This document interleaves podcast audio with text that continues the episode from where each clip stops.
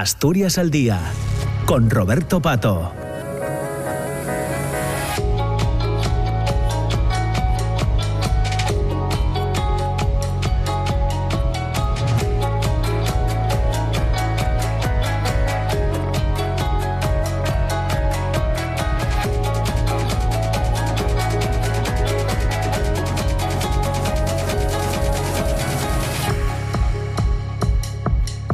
Ya son las 10 de la mañana y 7 minutos. Eh, hoy vamos a estar eh, hasta las 10 y media aproximadamente con Paco Barragán, que es el comisario de la exposición de las fotografías de Erwin Olaf, que se pueden ver, como les estoy contando yo desde el inicio del programa, a las 9 de la mañana, hasta el próximo 3 de, 3 de, diciembre. Se amplía esta, esta muestra que está en el centro Niemeyer. Eh, Paco Barragán, ¿qué tal? ¿Cómo estás? Muy buenos días. Bien, Roberto. ¿Y tú cómo estás? Bien, bien. Bien, bien, en general bien, Paco, bien. Em, la verdad que llevaba unos cuantos días dándole vueltas a esta conversación contigo eh, desde que conocimos el, la, muerte de Erwin Olaf allá por el mes de por el mes de septiembre que realmente nos cogió el 20 de septiembre, de septiembre que nos cogió como con el pie cambiado si me permites la, expresión fruto de un trasplante no de, pulmón no sí él él llevaba como sabes eh, llevaba mucho tiempo con problemas de respiración. Sí. Eh, tenía un enfisema pulmonar eh, era algo hereditario, ¿no? Y entonces cada vez los últimos años le impedía hacer su trabajo con normalidad y decidió hacerse un trasplante, cosa que es bastante, como sabes, los trasplantes de ese tipo pues son bastante experimentales. Hay tres eh, hospitales en el mundo, uno de ellos en Groninga y bueno, pues ya decidió eh, tuvo la posibilidad de hacerlo, salió bien, parece que salió bien, pero unos días después, de hecho, eh, yo hablé con él por, por email, estaba muy animado, estábamos hablando de proyectos para el año que viene, y, eh, y unos días después se sintió mal y ya fue incapaz de, de reanimarlo. Es un poco así. Eh, solo tenía 64 años, que creo que es bastante joven.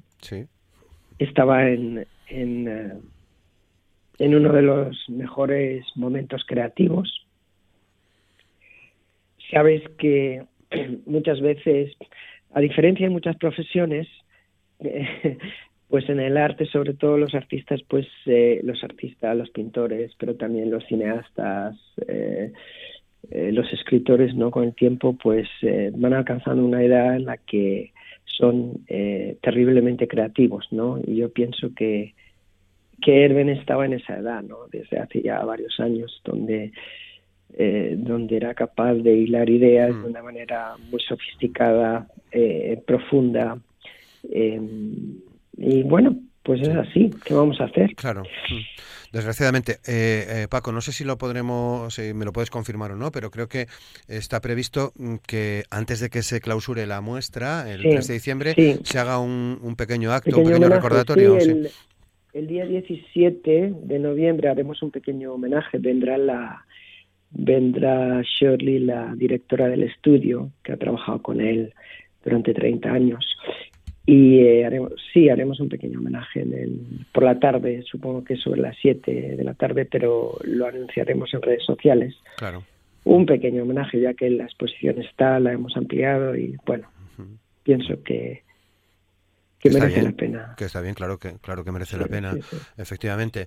Eh, claro, es inevitable, eh, eh, sin, sin, querer hacer amarillismo ni mucho menos, Paco, pero parece que es inevitable hablar, por ejemplo, de un mundo que desvanece, ¿no? Qué, qué, qué paradoja, ¿no? Que es el título de la muestra, ¿no? Sí, bueno, em, de hecho hay dos cosas, ¿no? por ejemplo, la, la exposición cuando empieza eh, como sabes, tiene un autorretrato, eh, ese autorretrato de los 50 años, que es un tríptico, ¿no? Entonces ahí la primera imagen ves un poco lo que deseo, ¿no? I wish. Es un poco eh, manipulado digitalmente como le gustaría ser físicamente, ¿no? Después la imagen del centro es lo que soy, la imagen del con 50 años y después lo que seré, en la imagen de lo que se ve, pues ya se le veía con un viajecito, eh, con un tubo de, respiración asistida, ¿no? De alguna manera ahí ya eh, siempre eh, esa parte, esa parte o ese aspecto de la salud, pues siempre le persiguió a Erben Olaf, ¿no? Y después también cerramos la exposición con el COVID-19. Eh, que es el epílogo, ¿no? Y esa también yo pienso que el COVID-19 fue una época muy muy difícil para Erben, eh, fue para todos, ¿no? Pero para él en, especial lo pasó muy mal, estar encerrado constantemente, eso también yo pienso que le perjudicó mucho la salud anímicamente. Eh, de todos modos, si me permites, yo le leer eh, una contestación. Yo le hice una, le hice una entrevista, publicamos un pequeño catálogo con motivo de la exposición. Esa entrevista se la hice en junio era cuando él estaba en el hospital, ya ingresado esperando por el trasplante para someterse a la operación, ¿no? Entonces, de alguna manera, eh, yo le había enviado bastantes preguntas y estaba un poco preocupado de que si le había, ya sabes cómo somos a veces los que escribimos, ¿no? Eh, o, tú mismo, los que trabajan en la radio, pues a veces matamos a la gente con preguntas con nuestra curiosidad. Bueno, pero eh, al final le hice una, le hice una pregunta porque en, en su obra hay una especie de, de, sazón siempre, ¿no? De una segunda capa, como así un poco, no sé, mm, hay una pesadumbre, una aflicción, ¿no?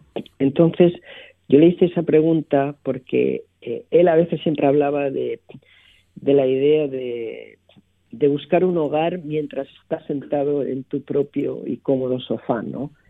de esa idea de, de inquietud, desafección, etcétera, que, que aqueja o asuela al ser contemporáneo, ¿no? Hoy en día, sobre todo en una sociedad globalizada, en una sociedad apátrida, donde mucha gente eh, ya está muy desconectada de, lo local, ¿no? De las raíces de la familia, de los amigos, ¿no? Entonces, eh, yo le decía, habla eh, buscar un hogar aunque estés sentado en tu propio y cómodo sofá. Es decir, hablas de ese cierto vacío que sientes a veces y que observo y que es fácilmente extrapolable a otros seres humanos. ¿Podrías explicarnos un poco esta fascinante paradoja de hogar versus no hogar? Es lo que le pregunto. Y él contesta, no eres el primero en pedirme que describa ese sentimiento. Lo extraño es que se trata de algo que siento de inmediato y que casi puedo palpar con la punta de los dedos, aunque me resulte difícil explicarlo. Tal vez sea el profundo convencimiento de que cuando llegue el momento de la verdad, cuando uno esté ante Dios y te diga que has de mirarte directamente a la cara, te, te percatarás de que te hallas completamente solo. Y ese intenso sentimiento de estar solo, sin florituras, sin nada a qué agarrarte, me causa pavor al tiempo que intriga. Es la emoción última que deseo explorar y concebir en cada trabajo que hago, de tal manera que me pueda habituar a ello antes de que llegue el momento. Jolín, la verdad que impresiona leerlo ahora, ¿no? Sí. Escucharlo en tu eh, voz, además, Paco. No, es que lo siento, pero Todavía, todavía me emociona, ¿no? Claro, normal. normal y cuando me contestó eso, que él estaba en el hospital, eh, claro, me quedé un poco, me quedé, eh, bueno, pues preocupado. Es decir, por otro lado, eh, también Erben lo tenía claro, ¿no? Creo. Sí, sí es así. Sí, sí, parece, eh, parece que lo tenía claro, ¿no? Incluso con la foto que comentabas, que se puede ver en la, en la expo, ¿no? De, del, del, Niemeyer, un mundo que, que desvanece. Claro, deja una obra eh, impresionante, ¿no? Eh, a quien lo, lo conozca, o quien lo conoce, quien conoce su trabajo, lo sabe. quienes se acerquen a, a, la figura de Erwin Olaf a partir de ahora encontrarán un universo realmente potente en, en, en, en, las fotografías, ¿no? deja un legado realmente muy importante para, para su familia, para, para Holanda, para, para quienes lo conocíais, lo tratabais, ¿no? Sí, yo creo que lo que, bueno, precisamente pienso que, que la exposición un poco habla de eso, ¿no? De, un mundo que desvanece. En este caso, en el caso de Erben ha sido pues un desvanecimiento incluso biológico, ¿no? Pero es un poco así. Estamos en un mundo de, de cambios eh, radicales, drásticos. El otro día leía que bueno, ya sabes que se están haciendo muchas eh, muchos estudios, ¿no? Académicos y de todo tipo. Entonces había un estudio, eh, yo no sé si era Harvard o Yale, ya no recuerdo, pero que decía que, que pronto el 40% de las personas iban a quedar sin trabajo eh, por motivos de, la por la inteligencia artificial, ¿no? Entonces, bueno, ese es solo uno de los elementos, ¿no? Pero estamos en un mundo eh, eh, de unos contrastes muy drásticos, en un mundo muy globalizado eh, que genera muchas tensiones y que cualquier conflicto local ya no es como antes que podría ser limitado y tenía una, un impacto muy limitado, ¿no? Eh, cualquier conflicto, como vemos ahora con la guerra de Ucrania, ahora con el con el conflicto Hamas-Israel, etcétera, ¿no? Tiene un impacto enorme eh, a nivel mundial, ¿no? Entonces la obra de Erben desde hace años viene hablando de alguna manera de eso, es decir, de cómo esas grandes ideas que, que nos han ayudado a lo largo del siglo XX, es decir, eh, pues el socialismo, el, comunismo, el, etcétera, incluso las negativas, eh, los regímenes dictatoriales como el nazismo, el fascismo, etcétera, y, el capitalismo, eh, que era la, prácticamente podemos decir que es la, única que se ha quedado en pie, cómo esas ideas, como esas ideologías que han articulado nuestra sociedad en el sentido desde el nacimiento, podemos decir, han acompañado al individuo, al sujeto, desde el nacimiento hasta su muerte, enseñándole que era eh, aspectos, qué es lo bueno, lo malo, qué es lo que está permitido, qué no, qué es eh, eh, cómo si haces ciertas cosas te vamos a premiar y qué cosas eh, eh, no te vamos a premiar, etcétera. Cómo ha articulado toda su vida en todas las esferas, cómo se, ha venido abajo y es lo que pasa en estos momentos con, el capitalismo neoliberal que bueno pues que nunca en la historia ha existido tanta desigualdad entre, entre las personas, ¿no? Entonces la obra de Erben, pues hablaba un poco de eso, de cómo la esencia de las ideologías que nos eh, eh, son las que nos hemos apoyado y sobre todo las estructuras, ¿no? La familia, la universidad, que ya, eh, bueno, pues como tú bien sabes, ya no te garantiza un puesto de trabajo o muchas veces te garantiza un puesto de trabajo mal pagado, ¿no? Existía un exceso de universitarios, ¿no? Eh, entonces, eh, el Estado, que tampoco ya eh, te garantiza el soporte que normalmente esperabas de él, eh, la familia, los amigos, etcétera, el Parlamento, la política, ¿no?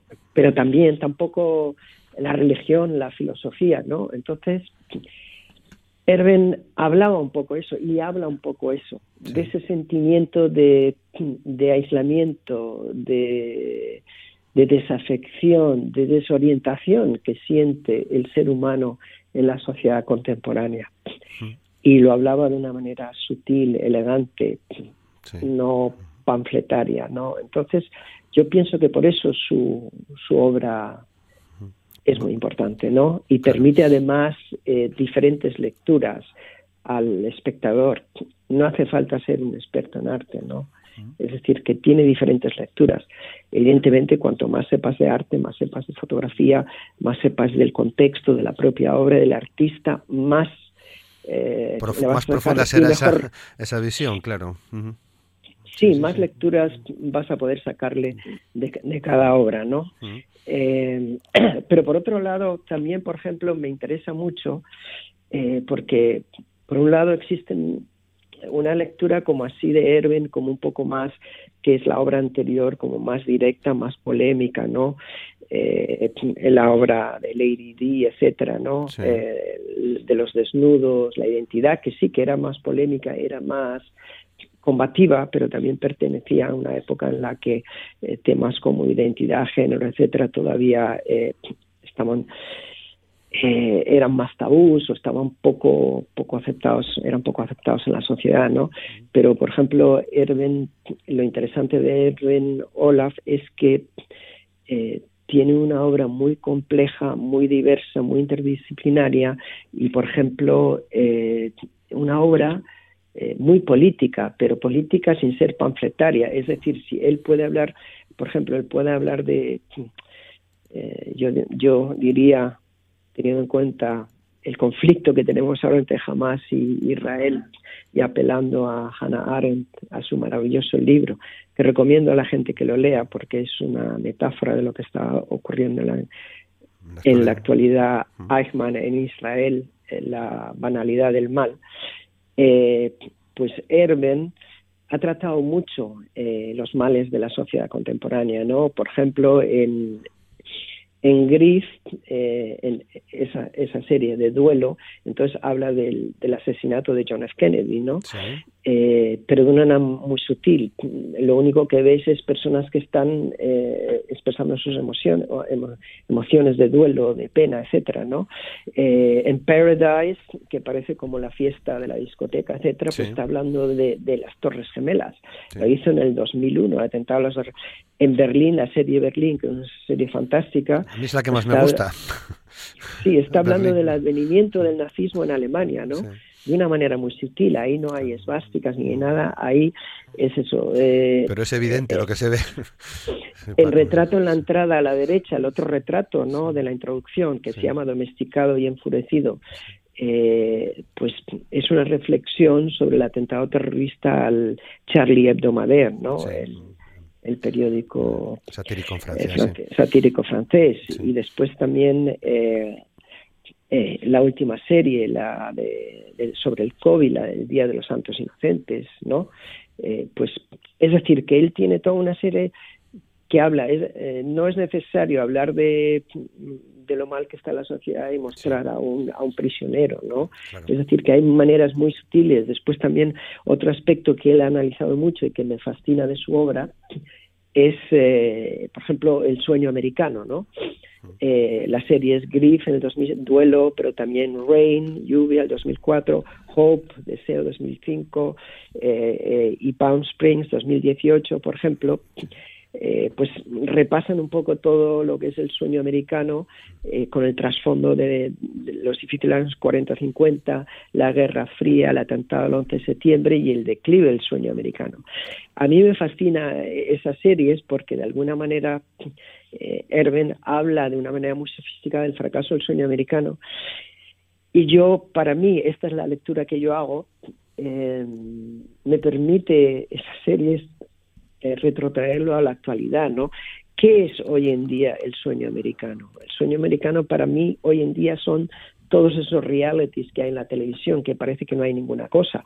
Lo que pasa es que si el sueño americano representaba eh, el, eh, es decir, el tener éxito, el conseguir el éxito a, base del esfuerzo, de la dedicación, hoy en día el, el sueño americano es es un shortcut, ¿no? Es, es decir, eh, entrar en un reality sin esforzarte eh, es un sueño desmeritado, ¿no? Es un sueño express, ¿no? Que no sirve para nada y que crea todo este tipo de lo que llaman terminológicamente celebridades ordinarias, ¿no?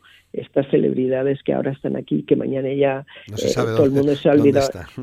¿Qué pasó con los con los candidatos de Gran Hermano, no? Por ejemplo. ¿Alguien se acuerda de ellos? Es un poco así, ¿no? Entonces Erben tiene esa capacidad, tiene muchas caras, muchas lecturas, ¿no? Y, siempre de una manera muy sofisticada, honesta, íntima. Pero también eh, lo interesante de Erben es que también habla de alguna manera eh, trasluce esa inquietud, esa desazón, esa desorientación que nos aqueja como ciudadanos en, pleno siglo XXI, ¿no? Un siglo muy complejo, eh, por mucha, fascinante, por supuesto, pero, muy complejo, porque la, la, digamos que siempre ha habido revoluciones industriales, pero las revoluciones tecnológicas hoy día eh, son eh, eh, están creando pues unas disrupciones Veremos a ver dónde nos, veremos a ver dónde nos lleva. Claro. Bueno, Paco, nos tenemos que, despedir eh, tan solo un minuto, porque tengo delante una de las fotos, no, no había reparado en ella, que es eh, una foto del año 2018, los reyes eh, Guillermo y Máxima de Holanda. Era, hizo su trabajo, incluso la, el perfil que aparece en las monedas, ¿no? del rey Guillermo es obra de Erwin, Erwin Olaf, también hacía este tipo de, de, trabajos. También hizo trabajo para Diesel, para Lavazza, era muy eh, era muy creativo, eh, películas, eh, era una persona ultra creativa. Y de hecho, bueno, pues empezó a hacer vídeo y cine porque no le gustaban los vídeos del mundo del arte, ¿no? Que le parecían como muy básicos, ¿no? y en realidad tenía bastante razón. Claro. Eh, muy bien. Bueno. Nada, pues animar a las personas a, a, verla, esta fantástica exposición que, bueno, sinceramente pienso que este que que pasa, hay poco, pocas exposiciones de este tipo que, que pasan por Asturias. Eh, entonces creo que, es una, buena oportunidad, efectivamente. Y pendientes de lo que de lo que vais a hacer el próximo día 17. Muy eh, bien. Seguimos en contacto. Paco Barragán, muchas gracias. Gracias Roberto y un saludo para tus radio oyentes. Un saludo, gracias Paco, saludos.